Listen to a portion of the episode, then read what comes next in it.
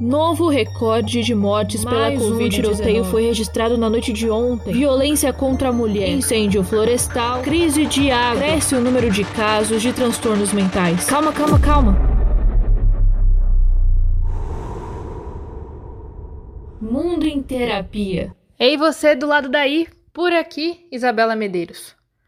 Pane geral, ninguém sai de casa mais. Aulas suspensas. Parte do comércio fechado boa parte das empresas em home office e outras colocando funcionários de férias para evitar uma demissão. Aquele show que você queria ir? Cancelado. Partida de futebol? Nem pensar.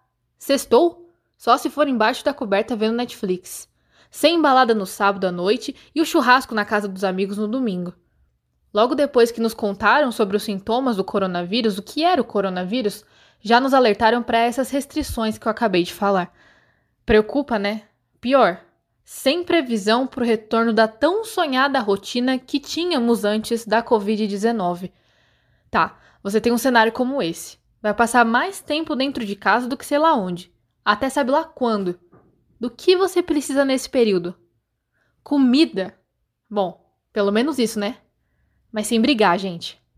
Duas senhoras começaram a discutir em relação a um último pacote de macarrão elas começaram a se ofender e a gritar dentro do mercado. Então, os seguranças afastaram elas, foram ver se tinha mais no estoque, para não deixar aquele clima tão tenso assim.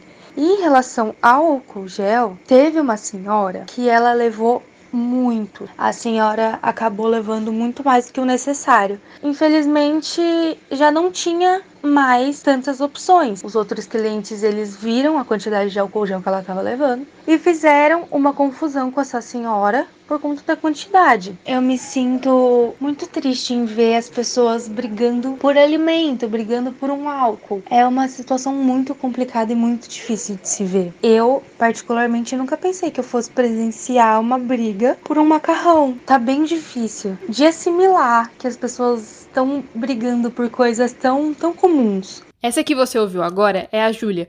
Ela é operadora de caixa em um supermercado da Grande São Paulo. Ela trabalha das duas até as 10 da noite. Em tempos de coronavírus, esse horário tem aumentado bastante. Mais do que presenciar brigas, como ela acabou de contar, e trabalhar mais do que o normal, a Júlia tem que lidar com o receio do vírus no ambiente de trabalho. Teve uma semana que realmente foi bem puxado por conta da quantidade de clientes que estava tendo por dia. No começo eu senti muito medo, mas depois ficou mais fácil de lidar, tanto por conta das medidas que o mercado tomou para prevenção, tanto nossa quanto dos clientes, quanto por estar tá mais acostumada a manejar o caixa e conseguir tratar os clientes das formas que ele está precisando no momento. Então, acabei acostumando. Porém, ainda sinto um pouquinho de medo, sim. Eu devo confessar que ainda dá medo. Júlia vive com os pais e com o irmão de 9 anos.